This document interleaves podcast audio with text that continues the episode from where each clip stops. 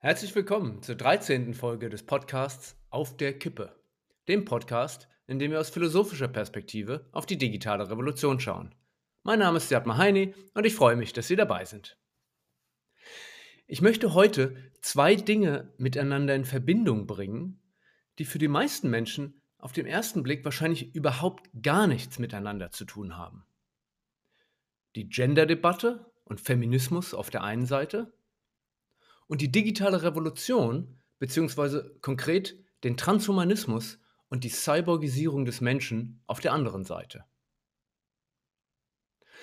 Es gibt ja eine sehr hitzige äh, Debatte über, über Gender äh, und diese Debatte ist allgegenwärtig, manchmal auch in Bereichen, in denen sie vielleicht gar nicht unbedingt hingehört.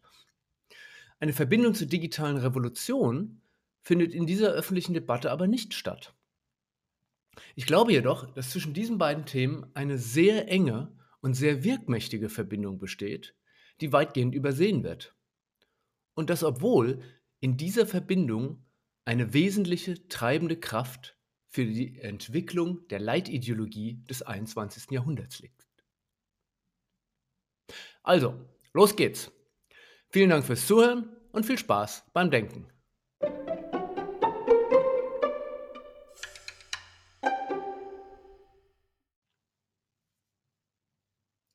In einem, wie ich finde, sehr visionären Science-Fiction-Roman von Ian Banks aus dem Jahr 1988 mit dem Titel The Player of Games. Im, in der deutschen Übersetzung heißt das Buch Das Spiel Asad.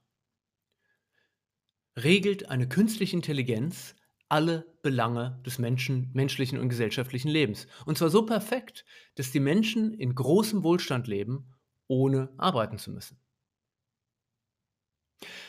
Gut, Soweit ist das für Science-Fiction-Romane eigentlich nichts Neues. Ja, also eine, eine allmächtige, alles steuernde künstliche Intelligenz ist ein immer wiederkehrender Topos in der Science-Fiction-Literatur. Interessant wird der Roman dadurch, wie er gewissermaßen en passant die Frage beantwortet, wie die Menschen ihr Leben verbringen, das ja eigentlich aus sehr viel freier Zeit besteht. Und zwei Dinge tauchen in dem Roman als Antwort auf. Sie spielen Spiele und sie ändern regelmäßig ihr Geschlecht. In der fernen Zukunft, die Ian Banks beschreibt, können Frauen und Männer in einem mehrmonatigen Transformationsprozess nach Belieben ihr Geschlecht wechseln. Und sie machen regelmäßig Gebrauch davon. So sehr, dass das Teil des Selbstverständnisses der Kultur geworden ist. Und dass ein Mensch, wie die Hauptfigur des Romans, die aus nicht näher angeführten Gründen darauf äh, keine Lust hat, ja, mit, mit Befremden betrachtet wird. Nun ist es das Privileg der Literatur und vielleicht in besonderem Maße der Science-Fiction-Literatur, die Dinge überspitzen und pointieren zu, äh, und, äh, pointieren zu dürfen. Aber wenn wir mal diese Spitzen und Übersteigerungen herausnehmen und mit nüchternem Blick auf die Dinge schauen, denke ich, dass es nicht abwegig ist zu sagen, dass wir heute, im Jahr 2021, in gewissem Sinn in dieser Zukunft angekommen sind. In welchem Sinn genau, werde ich noch erläutern. Und damit sind wir bei der Gender-Debatte angekommen. Die Gender-Debatte ist ein weites Feld, das viele, viele Themen und Fragestellungen umspannt. Und sie ist eng verbunden mit weiteren Themenfeldern wie LGBTQ, Feminismus, Homosexuellenrechte und so weiter und so fort. Und all diese anderen Themen sind auch wieder sehr facettenreich und umfangreich. Und es ist hier überhaupt nicht mein Anspruch, dieses weite Feld in all seinen Facetten und auch allen inneren Kontroversen auszuleuchten. Worum es mir, wie immer in diesem Podcast, geht, ist den Teil der Debatte zu beleuchten, der einen Bezug zur digitalen Revolution hat. Und diesen Bezug und seine Implikationen sichtbar zu machen. Aber lassen Sie uns zunächst mal das Feld etwas sortieren und eine gemeinsame Sprache herstellen. Und ein paar zentrale Begriffe der Gender-Debatte klären. Begriffe, mit denen zurzeit viel hantiert wird, ohne dass man das Gefühl hat, dass alle immer wüssten, was sie eigentlich bezeichnen. Beginnen wir mit dem Begriff Gender. Was meint der eigentlich? Der Begriff Gender kommt aus dem Englischen zu uns, da die englische Sprache an dieser Stelle reicher ist als die deutsche. In der deutschen Sprache gibt es lediglich den Begriff Geschlecht, um, naja, um eben das Geschlecht eines Menschen zu bezeichnen. Im Englischen aber gibt es zwei Begriffe, Sex und Gender. Und diese sind nicht einfach zwei Wörter für dieselbe Sache, sondern bezeichnen Unterschiedliches. Und mit dieser begrifflichen Enge im Deutschen fängt die Debatte auch gleich schon an. Das Wort Geschlecht, also das deutsche Wort Geschlecht, bezeichnet in der Regel das, was im Englischen mit dem Begriff Sex bezeichnet wird, nämlich das biologische Geschlecht. Biologisch betrachtet ist man ein Mann, wenn man ein X- und ein Y-Chromosom hat. Und das wiederum verbindet sich damit, dass man, also dass der Mann über einen anderen Hormonhaushalt und andere Geschlechtsmerkmale verfügt als eine Frau. Eine Frau wiederum verfügt über zwei X-Chromosomen. Und das verbindet sich eben mit anderen äh, ähm, Hormonhaushalt und anderen Geschlechtsmerkmalen und so weiter. Soweit, so gut. Das ist verkürzt formuliert der biologische Blick auf das Thema Geschlecht. Aber schon dieser biologische Blick ist nicht so eindeutig, wie es scheint. Schließlich gibt es auch intersexuelle Menschen, die auch bei einer rein biologischen Perspektive nicht eindeutig als Mann oder Frau identifizierbar sind. Seit der Antike werden Menschen, die mit männlichen und weiblichen Geschlechtsmerkmalen auf die Welt kommen, auch als Hermaphrodite bezeichnet. Benannt nach dem zweigeschlechtlichen Gott Hermaphroditos, von dem auch äh, Ovid zum Beispiel erzählt. Was nebenbei bemerkt auch zeigt, dass die Antike hierzu einen viel entspannteren Zugang hatte als wir heute. Die Existenz intersexueller Menschen hm, in Deutschland sind das Schätzungen zufolge irgendwas zwischen 0,01% und 0,2% der Bevölkerung. Hat unter anderem dazu geführt, dass es in Deutschland seit 2018 im Geburtenregister neben männlich und weiblich auch die Eintragsmöglichkeit divers gibt. Da intersexuelle Menschen eben auch rein biologisch betrachtet nicht Mann oder Frau sind. Der Begriff Gender bezeichnet im Kontrast dazu das soziale Geschlecht, das als unabhängig vom biologischen Geschlecht gesehen wird. Was bedeutet das? Nun, es mag ja sein, dass Frauen über zwei X und Männer über ein X und ein Y-Chromosom verfügen.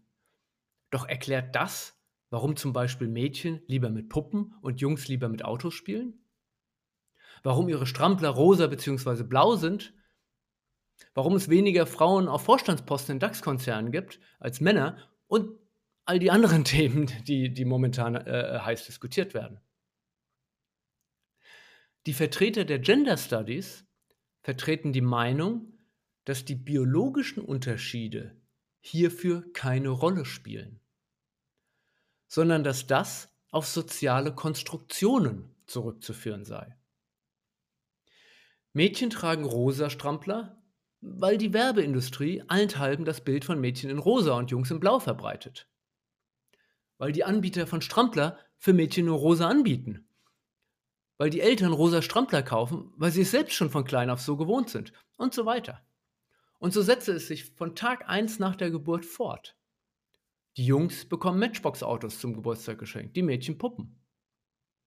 Was Mann und was Frau ist, ist aus der Gender-Perspektive keine Folge der Biologie oder der, Na der Natur, sondern der sozialen Konstruktion.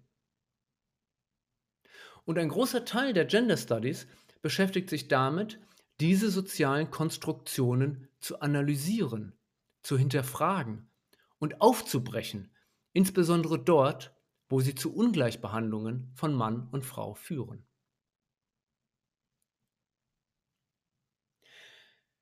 Wenn Geschlecht, wenn also das, was Mann oder Frau ist, eine soziale Konstruktion ist, nun, dann kann ich sie natürlich ändern.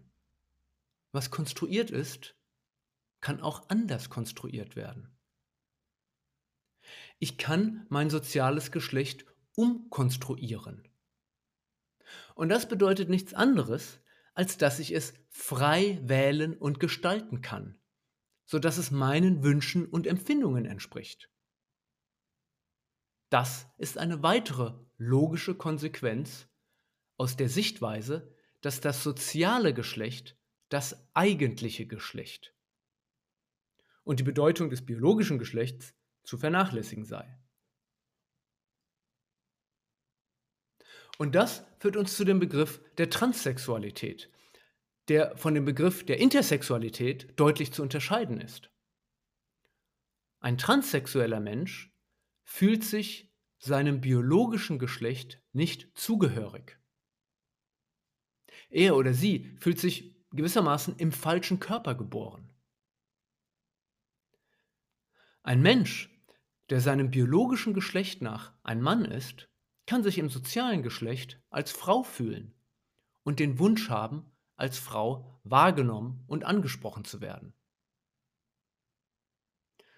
Der Wunsch kann natürlich auch noch weitergehen und dazu führen, dass dieser Mensch sein biologisches Geschlecht, in unserem Beispiel Mann, dem als vorrangig empfundenen sozialen Geschlecht, in unserem Beispiel Frau, anzugleichen und durch Hormonbehandlung und Geschlechtsumwandlung zu modifizieren. Und das muss natürlich keine Einbahnstraße sein. Wenn erstmal biologisches Geschlecht und soziales Geschlecht ideologisch voneinander entkoppelt sind, dann ist der Weg frei, sein Geschlecht grundsätzlich als offen zu betrachten. Oder eben sein soziales Geschlecht mal so, mal so festzulegen, abhängig davon, wie man sich innerlich fühlt. Und diese Haltung ist mit Begrifflichkeiten wie non-binär, also weder Mann noch Frau, pangender oder genderqueer gemeint. Und es gibt auch noch andere Begriffe, die sozusagen im, im, im Kern äh, ähm, äh, ähnliches bezeichnen.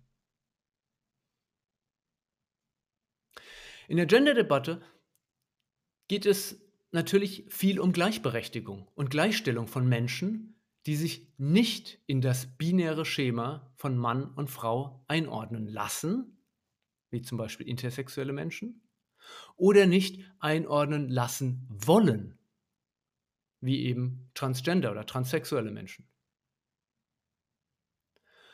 Und über diese Motivation verbindet sich die Gender-Debatte wiederum mit anderen Gleichstellungsdebatten, wie zum Beispiel dem Anliegen, Homosexueller mit Heterosexuellen gleichgestellt zu werden und dem Feminismus, der die Gleichstellung von Mann und Frau anstrebt.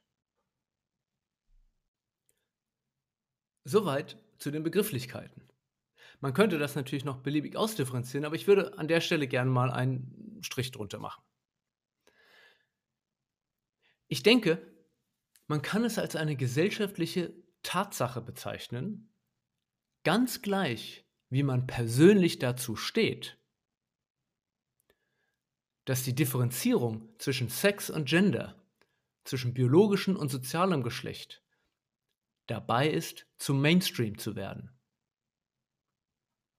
Das wird nicht nur, aber auch durch digital affine Kreise gefördert.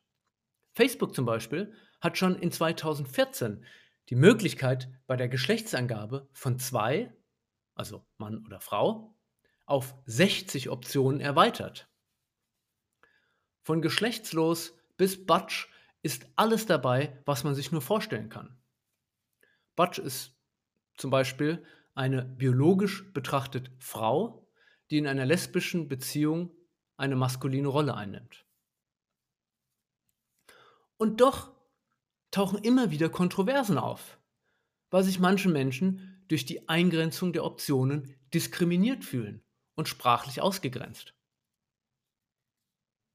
Andere soziale Netzwerke, wie zum Beispiel LinkedIn, lösen dieses Problem, indem sie in den Profileinstellungen das Feld zur Angabe des Geschlechts abschaffen oder abgeschafft haben und stattdessen ein Feld eingeführt haben, in dem der User oder die Userin selbst das eigene Pronomen angeben soll.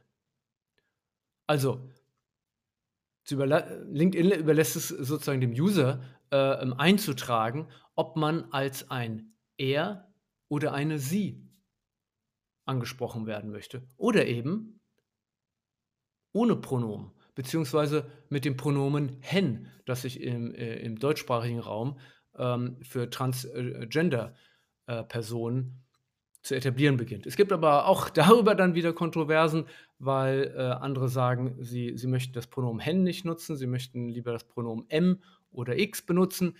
Ähm, wie auch immer. LinkedIn äh, löst sozusagen äh, das Dilemma dadurch, dass es jedem Einzelnen überlässt, mit welchem Pronomen und darüber, mit welchem Geschlecht sich diese, diese Person angesprochen werden möchte. In Deutschland ist spätestens seit diesem Jahr, seit 2021, das Gendern in der Sprache angekommen. Und zumindest in den Online- und Offline-Medien dabei zum Standard zu werden. Wenn ich nun eingangs etwas provokant gesagt habe, dass wir heute eigentlich in der Zukunftsvision von Ian Banks, in der alle Menschen ihr Geschlecht nach Belieben ändern können, angekommen sind, dann meine ich damit, dass die Differenzierung zwischen biologischem und sozialem Geschlecht und die Priorisierung des sozialen Geschlechts über das biologische im Mainstream angekommen ist und dabei ist, zum vorherrschenden Paradigma, zur vorherrschenden Geschlechterideologie für das 21. Jahrhundert zu werden. Und das wiederum bedeutet nichts anderes, dass auf der Ebene des sozialen Geschlechts jeder Mensch sein Geschlecht frei wählen und verändern kann. Ganz nach persönlichem Belieben. Auf der Ebene des biologischen Geschlechts, so wie es im Roman von Banks auch auftaucht, ist das natürlich noch nicht möglich. Soweit, so gut. Aber was hat das alles mit der digitalen Revolution, mit dem Transhumanismus und mit der Cyborgisierung des Menschen zu tun? Nochmal zur Erinnerung. Die These, die ich in diesem Podcast mehrfach aufgestellt und untersucht habe, ist ja, dass der Mensch sich im 21. Jahrhundert zum Cyborg entwickelt.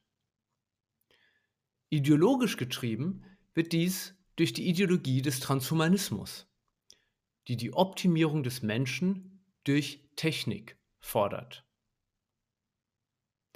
Der Mensch solle seine biologischen, naturbedingten Limitationen transzendieren, indem er mit Technologie fusioniert.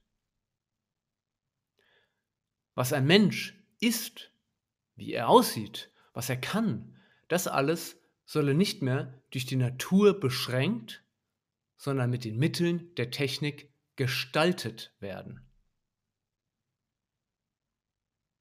Egal, ob ich nicht mehr an der Amputation eines Beines leiden möchte oder ob ich lieber sechs Finger statt fünf Finger an meinen Händen hätte, ob ich intelligenter sein möchte, ob ich unsterblich sein möchte, die Technik schenke dem Menschen die morphologische Freiheit, das ist ein wichtiger Begriff im Transhumanismus, die morphologische Freiheit, sein Selbst ganz nach den eigenen Wünschen zu gestalten.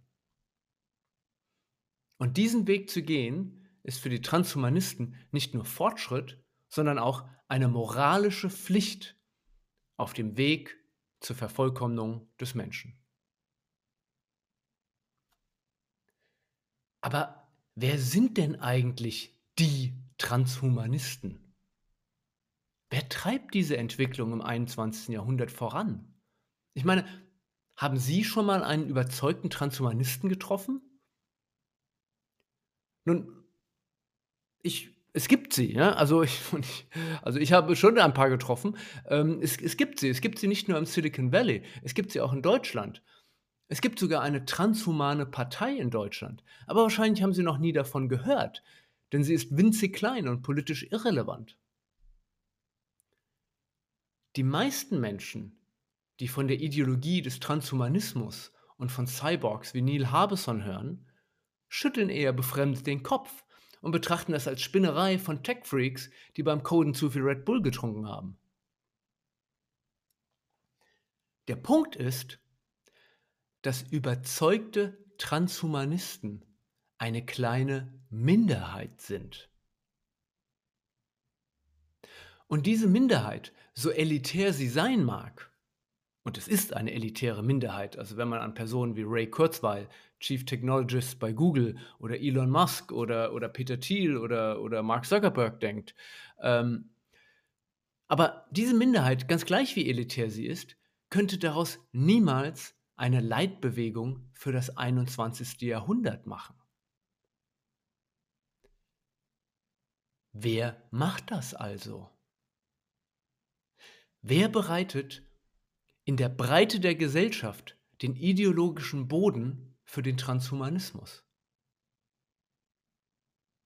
Nun, ich glaube, dass das Paradigma des Gendern hierbei eine wichtige Rolle zukommt. Transhumanismus und Gender teilen einen zentralen Kerngedanken, nämlich den, dass die Natur, dass die Biologie für die Selbstbestimmung des Menschen keine Rolle mehr spielen soll. Die Genderperspektive differenziert ja nicht nur zwischen biologischem und sozialem Geschlecht, sondern sie setzt auch die Vorherrschaft des sozialen Geschlechts über dem biologischen durch. Was ein Mensch ist, welches Geschlecht ein Mensch hat, wird in der Genderideologie allein über die Seite des sozialen Geschlechts beantwortet. Wenn ich mich als Frau fühle, dann bin ich eine Frau. Ganz gleich, ob ich biologisch betrachtet eine Frau oder ein Mann bin. Das natürlich Gegebene wird hier ganz aus der Gleichung herausgenommen. Und dadurch wird dem Menschen in Bezug auf das Geschlecht die gleiche morphologische Freiheit gegeben, wie sie der Transhumanismus in Bezug auf alles Körperliche und alles Geistige am Menschen fordert.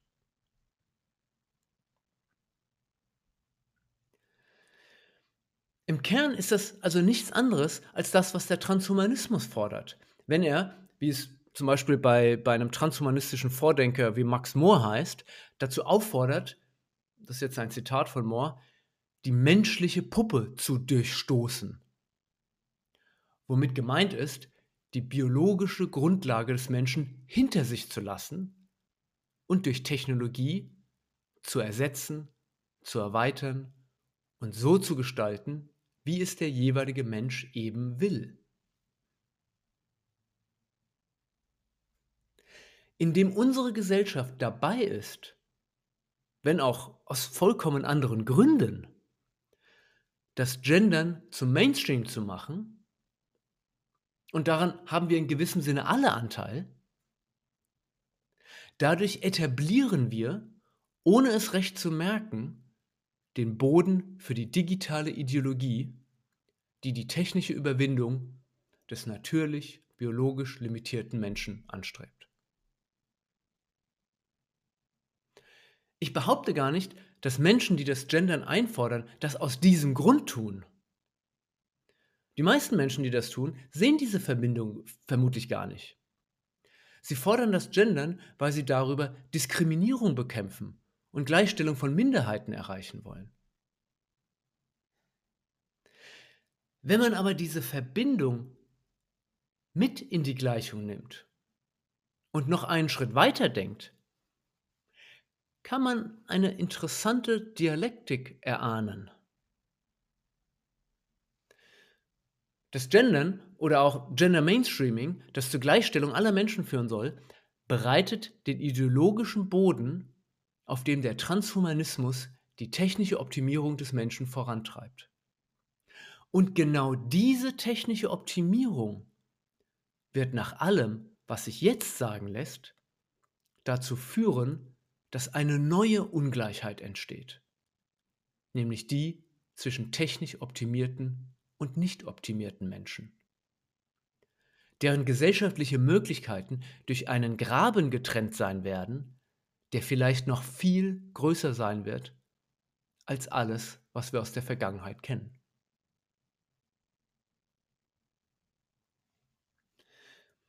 Die Gender-Debatte ist omnipräsent. Sie schleicht sich in jedes Thema ein. Die Verbindung zum Transhumanismus und zum Digitalzeitalter ist dabei aber unsichtbar. Es ist fast so etwas wie ein blinder Fleck dieser Debatte, was umso mehr verwundert, als die ideologische Parallele hinter beiden eigentlich offensichtlich ist.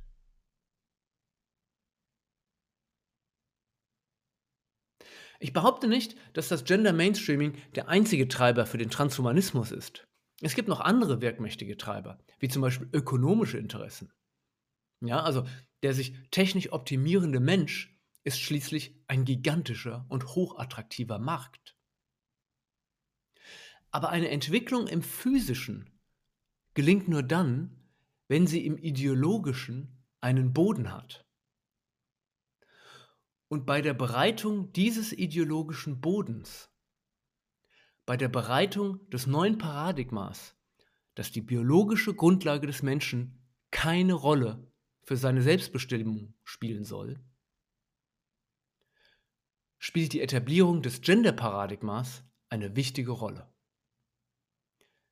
Sie öffnet die Tür, hinter der die technische Optimierung des Menschen der natürliche nächste Schritt ist.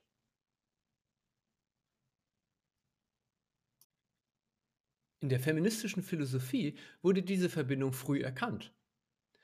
Die Cyberfeministin Donna Haraway schrieb bereits in den 80er Jahren das sogenannte Cyborg-Manifesto, in dem sie die Cyborgisierung von Menschen als Chance begreift, um Ungleichheiten zwischen Geschlechtern zu beseitigen. Für sie sind Cyborgs, das ist jetzt ein Zitat von Haraway, für sie sind Cyborgs Geschöpfe in einer Post-Gender-Welt. Der Cyborg, so Haraway, überspringt den Naturzustand. Und die Chance, die sie für Frauen bzw. für Menschen allgemein sieht, ist, dass dadurch Geschlechterdifferenzen irrelevant werden. Sie werden irrelevant, weil im Cyborg der Naturzustand übersprungen wird, hinter sich gelassen wird. Das ist zunächst mal konsequent zu Ende gedacht. Wenn die Reproduktion des Menschen, also das Kinderkriegen, technisch gelöst wird und nicht mehr im Körper der Frau ausgetragen wird, und wenn der Körper technisch designt und nicht mehr biologisch vorgegeben ist, dann, so der Gedanke, spielt das Geschlecht keine Rolle mehr. Ich finde Haraways Essay deshalb so bemerkenswert, nicht weil ich in allem zustimme, sondern weil er ausspricht, was in der Gender-Debatte und in Teilen der Feminismusdebatte unausgesprochen bleibt. obwohl es doch nur die logische Konsequenz der Grundannahme ist, dass die Biologie des Menschen irrelevant sei. Haraway begrüßt bzw. wünscht diese Entwicklung und stellt die Verbindung zum Transhumanismus explizit her, die bei vielen anderen Feministen und Feministinnen und bei anderen Genderbefürwortern unausgesprochen und vielleicht auch ungesehen bleibt. Das kann man aber auch anders sehen und kritisieren, ohne deshalb gegen Diskriminierung und gegen gleiche Rechte für alle Menschen zu argumentieren. Gleiche Rechte sind ja nicht daran gekoppelt, dass die Menschen auch biologisch oder im Cyborg materiell gleich sind. Ein Mann, eine Frau oder eine, eine intersexuelle Person, ein Deutscher und ein Chinese, eine Weiße und eine Person of Color und so weiter, können und sollten ja auch dann gleiche Rechte haben, wenn sie biologisch betrachtet nicht gleich sind. Die Abschaffung oder Negierung dieser Unterschiede sind keine Voraussetzung dafür, für gleiche Rechte und gegen Diskriminierung zu sein. Und das sollte ganz ohne Zweifel das Ziel sein. Vielen Dank fürs Zuhören. Das war ein sehr großes und facettenreiches Thema heute. Ich habe nicht das Gefühl, hier schon alles gesagt zu haben und alle Verbindungen deutlich genug hergestellt zu haben. Zum Beispiel habe ich auch nicht vertiefen können, wie manche feministische Positionen auch auf die Cyborgisierung des Menschen einzahlen. Aber ich denke, für heute ist es genug und vielleicht werde ich das Thema irgendwann noch einmal aufgreifen. Im nächsten Podcast möchte ich aber einen neuen Themenkomplex starten. Bis dahin, vielen Dank und alles Gute.